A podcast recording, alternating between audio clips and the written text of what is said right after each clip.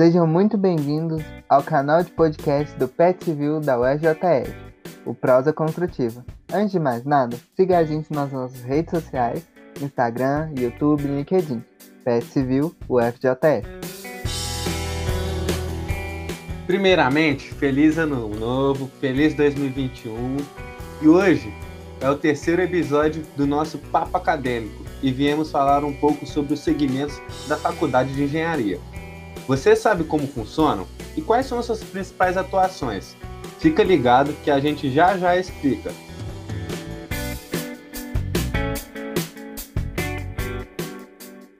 Eu sou o Arthur. Eu sou o Fernando. Eu sou o Pedro. Eu sou o Yuri. E na conversa de hoje chamamos alguns convidados especiais, conhecidos lá da Faculdade de Engenharia, para participar aqui com a gente. Antes da gente começar, eu gostaria que cada um se apresentasse, falasse um pouco sobre vocês, qual curso, qual período, e quais segmentos ou quais segmentos vocês participam ou já participaram. Olá, bom dia, boa tarde, boa noite. Eu sou o Alvo Carvalho, faço engenharia civil. Atualmente estou mais ou menos, bem mais ou menos no oitavo período. Pertenci durante três anos do diretor acadêmico da Faculdade de Engenharia e atualmente, né, desde 2019, faço parte do GBIM, Grupo de Estudos e Práticas em BIM. Olá, meu nome é Natália Portes, eu faço engenharia civil, estou no sexto período, estou há dois anos e oito meses na Microraptor, há uns oito meses no, no GRIM, que é o Grupo de Robótica Inteligente. E como foi ou está sendo lá a passagem de vocês por lá? O que motivou vocês a entrarem no segmento? E principalmente, o que, surpreendeu vocês depois de vocês terem entrado lá? Assim? Vocês achavam que era alguma coisa e vocês viram que é completamente diferente, assim? Bom, falando um pouquinho da minha experiência com o diretor acadêmico, em 2017, quando eu ingressei para o segmento, só para vocês entenderem, na verdade, eu vim de uma outra universidade, nessa minha outra universidade, ela tinha 4 mil discentes só, todos os cursos, uma universidade pública, e lá não tinha um diretor acadêmico, nós tínhamos um DCE total. E esse DCE não funcionava. As demandas dos alunos eram negligenciadas muitas vezes. Isso me incomodava. Quando eu cheguei aqui na UFJF, eu vi um diretório acadêmico forte e que ele realmente se preocupava com as demandas estudantis. E nesse momento eu quis participar, eu quis fazer a diferença entre os alunos. Eu sempre gostei de, de ajudar pessoas e entrar no diretório acadêmico. Comecei como assessor de assuntos estudantis, que é justamente essa área que vê as demandas estudantis entrar nesse setor em especial, nesse departamento, foi muito importante para mim logo de cara, porque eu consegui desenvolver muito senso crítico de coisas que aconteciam dentro da UFJF, questões burocráticas, entender os meus direitos ali também, e pude, com certeza, ajudar muito mais pessoas. Então, assim, falando isso do diretório acadêmico, foi é, esse é assim, a minha motivação e a minha conquista. E falando especificamente agora do GBIM, assim, dando esse gapzinho assim rapidamente, foi muito em prol de tentar sanar uma coisa que não tinha na minha grade acadêmica. Hoje o BIM não é contemplado plenamente na grade do currículo de engenharia civil, então eu vi no GBIM uma oportunidade de eu aprender mais, de eu me desenvolver nisso e me capacitar para o mercado de trabalho. E eu percebo, né, ainda faço parte desse segmento, percebo que é uma coisa que está dando muitos frutos para a minha vida pessoal, é algo que eu tenho gostado muito, que eu acho muito interessante, então assim, recomendo que vocês tenham a oportunidade de tentar também. Nossa, Aldo, muito legal toda essa história, cara. Bem legal mesmo. Eu entrei na, no Aero, né, na Microraptor. Vou falar da Microraptor porque eu acho que foi a minha primeira experiência com qualquer coisa diferente da faculdade, né? Então, é, eu entrei no primeiro período. A minha história é um pouco diferente porque, na realidade, eu não queria fazer engenharia. Eu sempre gostei muito de engenharia porque a minha família sempre lidou muito com construção, mas eu queria fazer medicina. Então, quando eu entrei na engenharia, eu tinha muita dúvida se era realmente aquilo que eu gostaria de, de fazer. E aí, no primeiro período, né, a gente só tem contato ali com CE, com matemática, com física, que ainda parece, querendo ou não, que você ainda está no ensino médio, porque você não está aprendendo algo muito específico daquilo que você realmente quer usar para sua vida.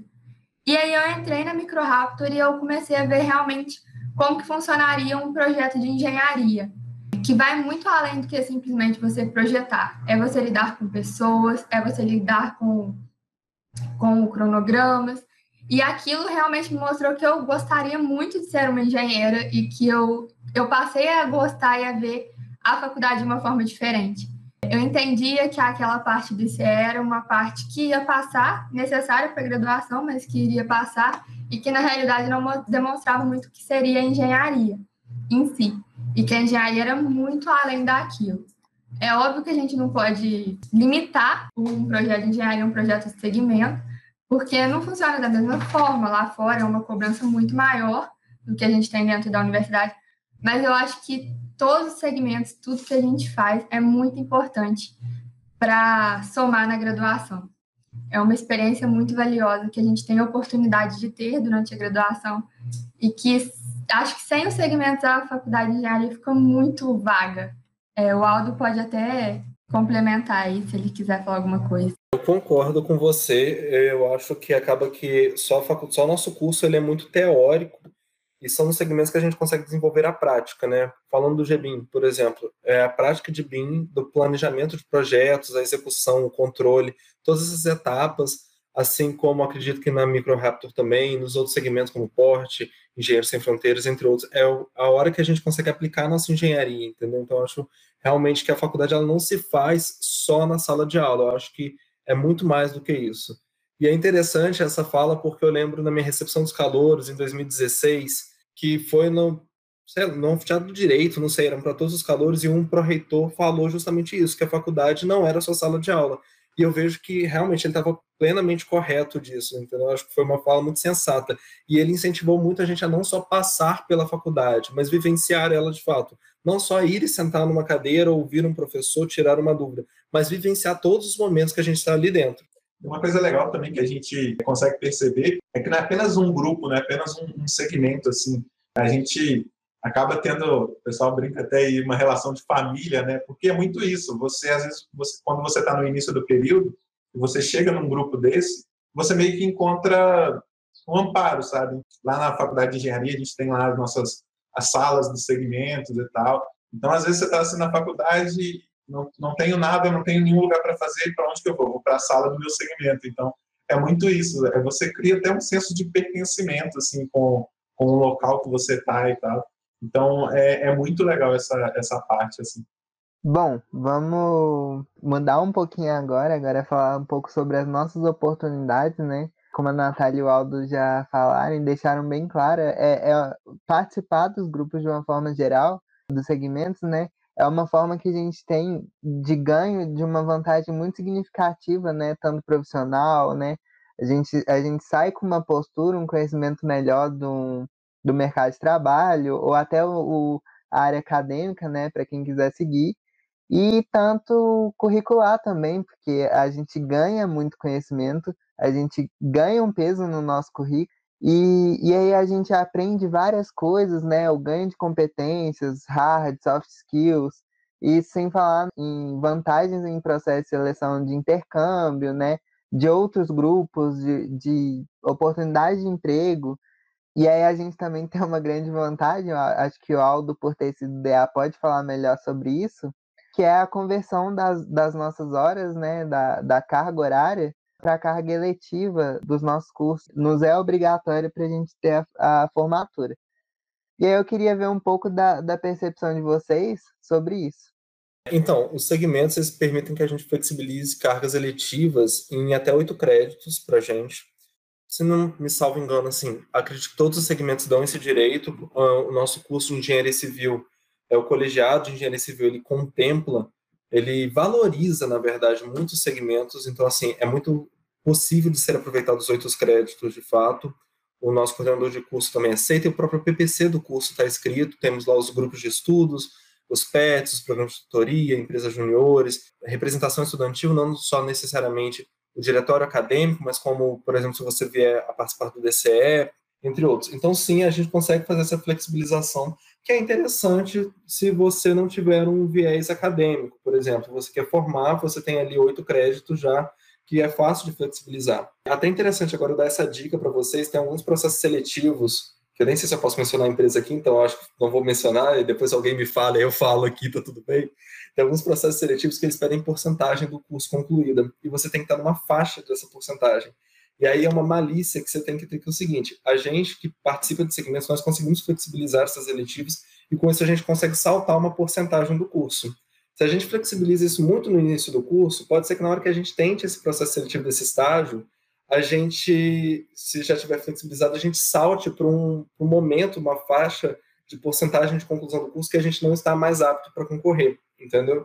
Então é interessante ter essa malícia, da mesma forma que é muito interessante se estivermos perto de formar e aparecer um emprego muito bom, a gente não perder tempo com eletiva, né? não no sentido assim, perder tempo menosprezando, não, porque as eletivas são muito válidas, mas no sentido de não perder a oportunidade de emprego realmente, a gente consegue flexibilizar e formar. Então, assim, é até para não correr com a flexibilização, é algo que está garantido, ninguém vai te tirar, então você pode fazer no final do curso, eu acho até um pouco mais prudente.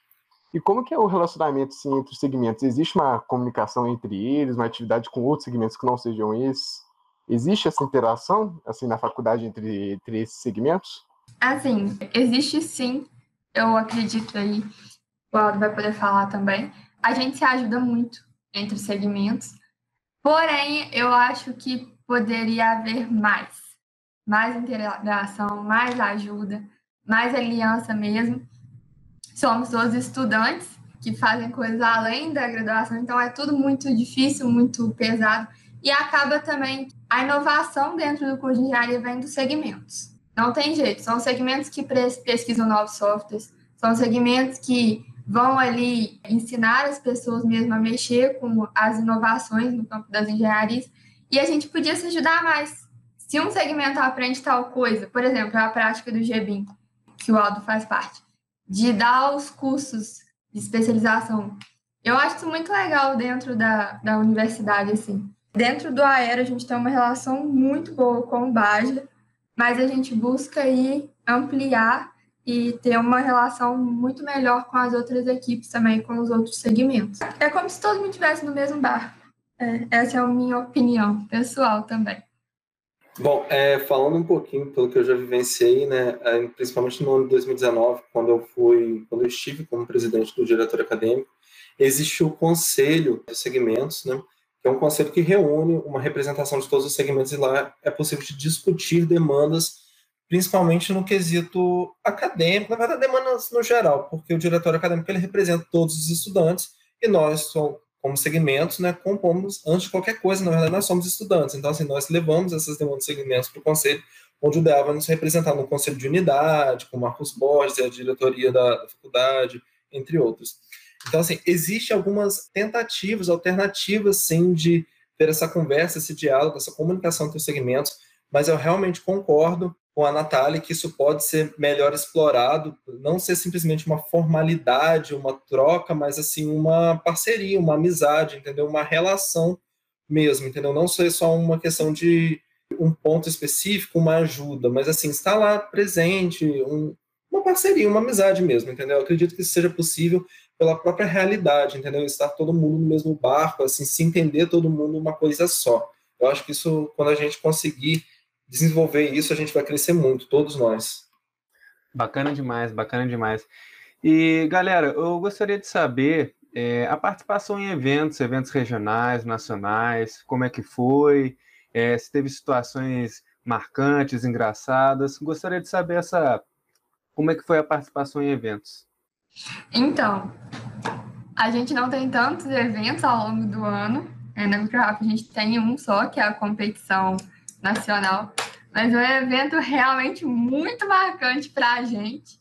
A gente chega lá na quinta-feira de manhã, a gente sai da universidade quarta-feira, mais ou menos meia-noite, então a gente passa a madrugada aí viajando e a gente volta segunda de manhã ou à tarde. Mas é uma semana cheia de trabalho. É, nos, é só para explicar melhor para vocês. Nos primeiros dias, a gente tem uma apresentação do projeto, que a gente apresenta o nosso projeto, e a gente também tem acesso à apresentação do projeto das outras equipes. Então, é uma troca de conhecimento muito grande. E quem avalia a gente são os engenheiros da Embraer. Então, assim, é bem puxado. E depois vem a competição de voo mesmo, a gente vira madrugadas para fazer o avião. É uma experiência incrível, a gente aprende muito, a gente volta desgastado, porque também é no meio de período, a gente até perde algumas provas por conta disso. O pessoal aí que é do PET pode complementar também, que eu sei que vocês perdem muitas provas e tem alguns problemas aí, de acordo com os professores. Mas esse elo, essa aliança, o que a gente conhece, o que a gente aprende com as pessoas das outras universidades é muito legal. É muito engrandecedor mesmo. É, então, falando um pouquinho da minha experiência com eventos, no diretório acadêmico, é, o mais marcante de longe é a Semana de Engenharia, a semana que contempla todos os cursos da Faculdade de Engenharia, tanto com palestras, capacitações, né, mini cursos, workshops. É, desde 2017 a gente vem também com uma preocupação com a saúde mental do estudante. Eu falo a gente porque eu saí do diretório acadêmico, mas eu me considero ainda família, estou lá junto com ele sempre. Então, assim, eu acho que é um evento muito marcante. Para mim, em especial, a Semana da Engenharia mais marcante foi de 2018, seja pelo número de inscritos, que foi algo próximo de 1.600, não vou lembrar agora, foi realmente um recorde nosso que nós tivemos, seja pela a, a dificuldade de se fazer um evento. Foi um evento com muitas parcerias público-privada, foi um evento que tipo, conseguimos reverter muito para o aluno e deixar tudo num preço muito acessível, uma coisa que seria extremamente cara. Então, acho que é muito gratificante, foi uma troca muito interessante. Tivemos palestrantes de todos os lugares do Brasil, tivemos palestrantes de Portugal que veio para cá. É, acho muito legal. E ano passado, 2019, eu acho que foi uma semana da engenharia, mas foi uma semana de engenharia diferente, porque a gente pregou diversidade, a gente quis trabalhar mais a parte da saúde mental. Não batemos recordes de inscritos, como na última, que foi um evento regional, tinha gente de todas as faculdades aqui de de Fora, inclusive de outras faculdades que não eram da engenharia, mas se interessaram pelo tema.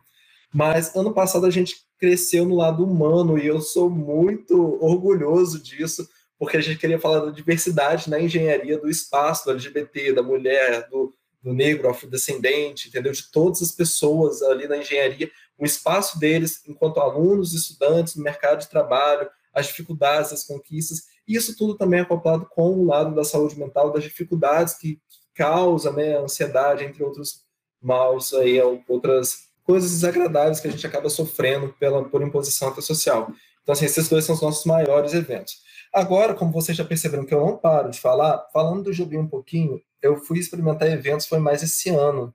E os eventos esse ano foram basicamente online, né? seja pela parceria do GBIM com empresas privadas, que essas empresas, nós temos parceria com a ACA, que é uma empresa europeia, ACA Softwares, é uma empresa italiana, e ela manda a gente sempre para tudo que acontece por lá. Isso é muito interessante, ainda que tenha barreira linguística, assim, a gente consegue fazer uma troca muito especial, é, principalmente com algumas pessoas na Espanha também, a gente tem essa troca de BIM, e isso é muito o que o BIM prega, que é a comunicação entre os profissionais, então, assim, a gente consegue ter um know-how, assim, do que está acontecendo no mundo inteiro, isso é muito legal, muito gratificante, da mesma forma que a gente participa de alguns eventos internos, né? É, o CEBIC, que aconteceu é, agora, deve ter um mês, um mês e meio mais ou menos, em BH, só que ele foi online, assim, reuniu alunos que estudavam BIM é, do Brasil inteiro, e aí é muito gratificante quando a gente vê que a gente aqui já tem um GBIM e o BIM nesses eventos geralmente é tratado só como um tema de pós-graduação, e não, aqui a gente já consegue ter essa oportunidade na graduação. Então, eu acho isso muito gratificante também. E assim, fui perceber isso só com, com eventos mesmo. É, eu vou até comentar aqui um pouquinho, porque é, do pessoal aqui, eu acho que eu sou o que tenho mais tempo de PET, então eu já participei de alguns eventos do PET, é, uns cinco aí por aí. E, e é muito legal porque o PET, ele. Quem está ouvindo aí a gente talvez já conheça e saiba que o PET ele é um programa nacional. Então, é, você tem gente desde lá do Rio Grande do Sul até o pessoal lá do Amapá. Então, é, você tem do Brasil inteiro. E é muito legal porque a gente, nesses eventos, a gente tem eventos tanto regionais, Sudeste, por exemplo, um evento da região Sudeste, dos grupos PET do Sudeste, eventos nacionais, então a gente tem eventos com os grupos PET do Brasil inteiro, e a gente tem também eventos com os grupos PET de cada curso. Então, a gente tem, por exemplo, o Compete Civil, que é só é, o pessoal do, do PET de Engenharia Civil que a gente faz os eventos. E o mais bacana desse tipo de evento é a troca de experiência. É você é, realmente, tipo assim, ver o que, que a outra pessoa faz num lugar distante lá do, do país e você vê que aquilo pode ser aplicado para cá, você vê que aquilo é, dá para ser adaptado eu diria que cerca de 60% das nossas atividades do PET hoje teve, de certa forma, alguma influência de algum desses lugares que a gente, que a gente foi.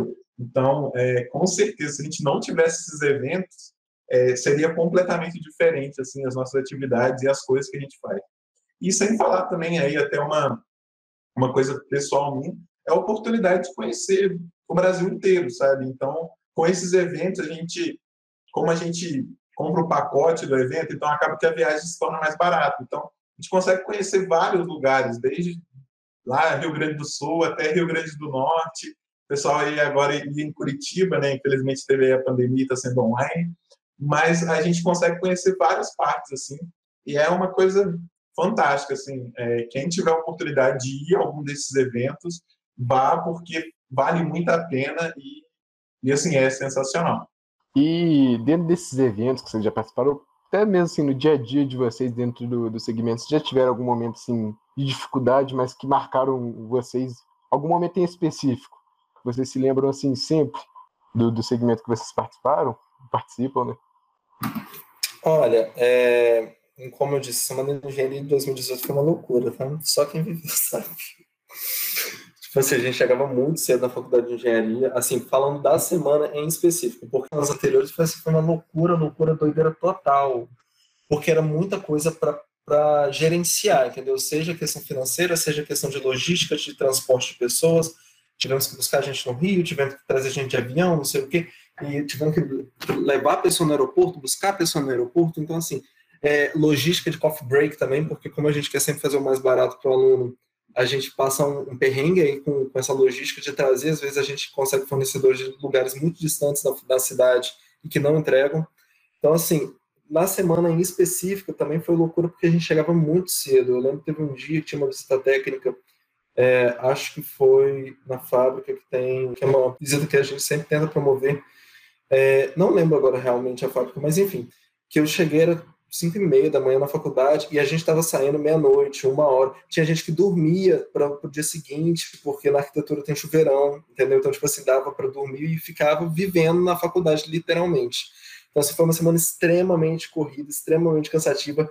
Eu ainda fiquei incumbido de uma tarefa, que era lavar a camisa de todas as pessoas porque a gente estava com uniforme, ainda que a gente tivesse camisas extras, aqui na minha casa tem uma certa facilidade, então, tipo assim, eu fiquei incumbido dessa tarefa, então, assim, eu chegava em casa tarde da noite, eu ia dormir nada, eu ia lavar roupa, entendeu? É, é isso aí. Mas, assim, era legal, foi muito cansativo, mas foi muito gratificante também, entendeu? Depois, quando acaba, eu lembro na sexta-feira, quando acabou e que no sábado tinha festa de encerramento, foi, assim, um, uma satisfação de dever cumprido muito grande. O momento de dificuldade é difícil falar, porque nesses dois anos e oito meses de microhalter a gente teve muitos momentos de dificuldade, mas eu acho que um que fez a gente chegar a suar frio foi ano passado, é, um mês antes da competição.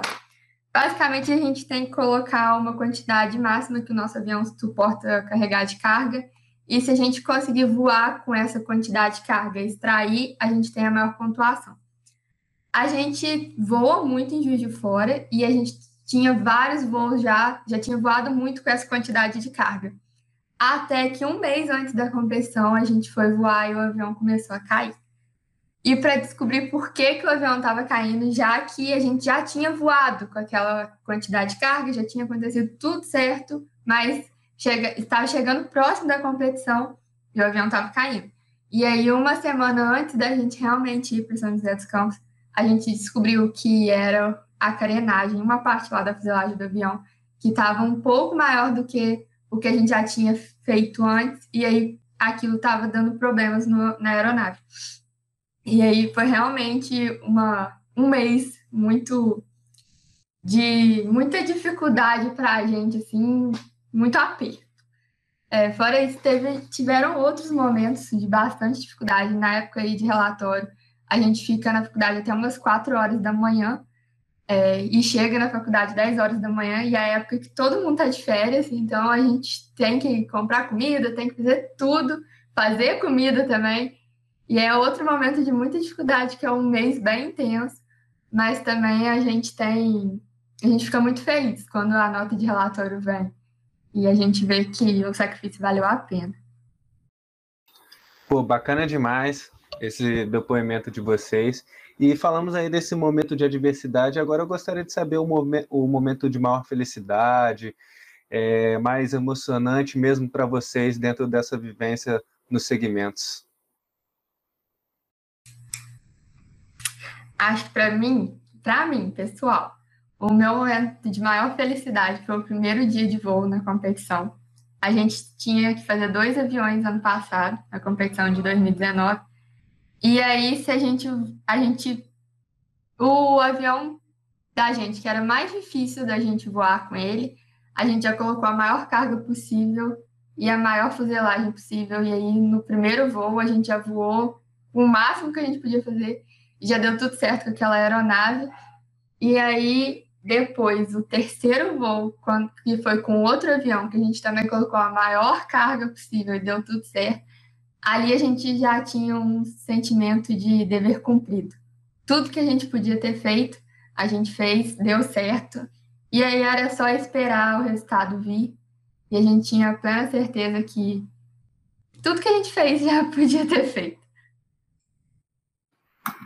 Assim, é complicado, complicado falar de um único momento de felicidade. Assim, pensando no meu pessoal, eu diria que foi quando eu tive a oportunidade de me tornar o presidente da instituição do diretor acadêmico, né? Assim, é muita responsabilidade, mas eu cresci muito e, e poxa, fui eleito, né? Assim, é, as pessoas confia, confiaram em mim, né? Então, assim, eu, eu realmente fiquei muito feliz por isso, uma questão muito pessoal. Mas, em 2019, o diretor acadêmico teve uma conquista, como toda a faculdade também, que foi um projeto interno nosso, que era a COLE. Começou em 2017, quando eu entrei no diretor acadêmico em assuntos estudantis, que era voltado para a saúde mental. A COLE, ela cresceu, ela foi crescendo aos pouquinhos, né? 2018, 2019, e conseguimos uma parceria com uma professora da FACED, que queria institucionalizar a COLE é, e ela se tornou um projeto de extensão atendendo todos os alunos, uma coisa que na faculdade de engenharia de muita felicidade e muito orgulho, porque uma coisa que começou num curso que é tido até assim erroneamente como de exatas, assim, é tido como frio, etc. Uma coisa que se preocupa com saúde mental que surgiu dali, lá de cima, do alto do morro, é, foi é, facilitado, foi dado como possibilidade para todos os discentes da, da universidade, né? Somos hoje aí 20 mil alunos só aqui no polo de Juiz de Fora. Então, assim, foi um, uma coisa muito feliz, assim, a gente se sentiu muito honrado com, com como as coisas aconteceram, como que, que cresceu e, e, se tornou um projeto que hoje já não é nem mais nosso, né? Se tornou da própria JF como projeto de extensão.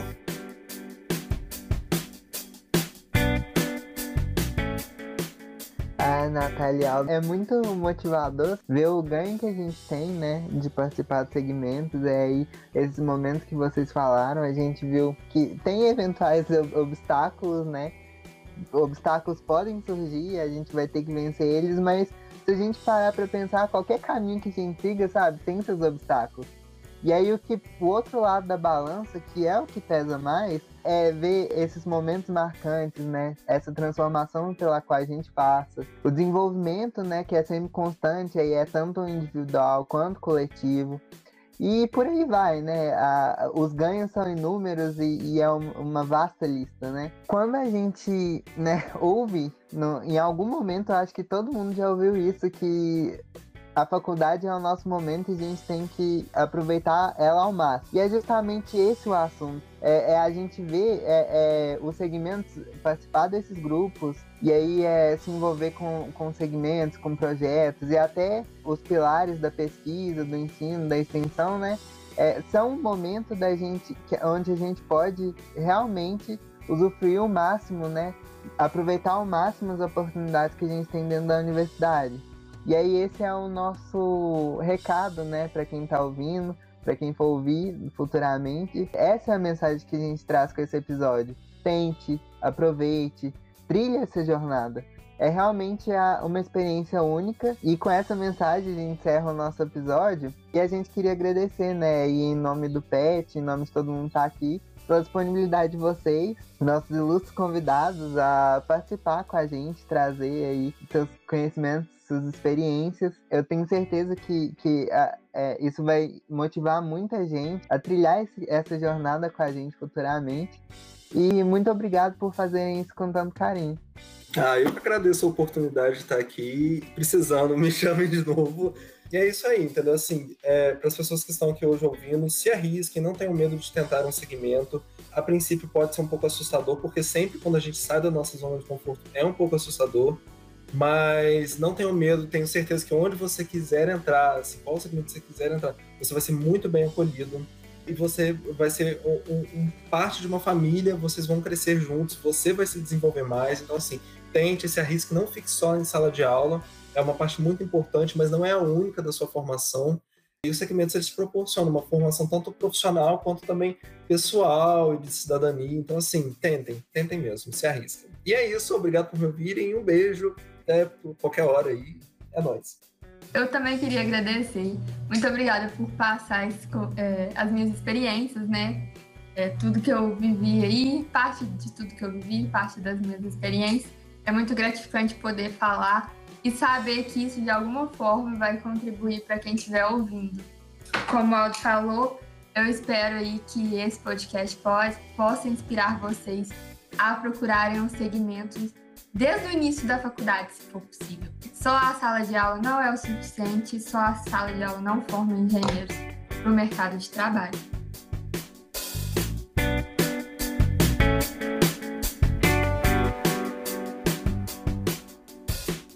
Então é isso, pessoal. Agradecemos muito ao Aldo e à Natália pela participação. Espero que tenham gostado e obrigado por nos acompanhar até aqui.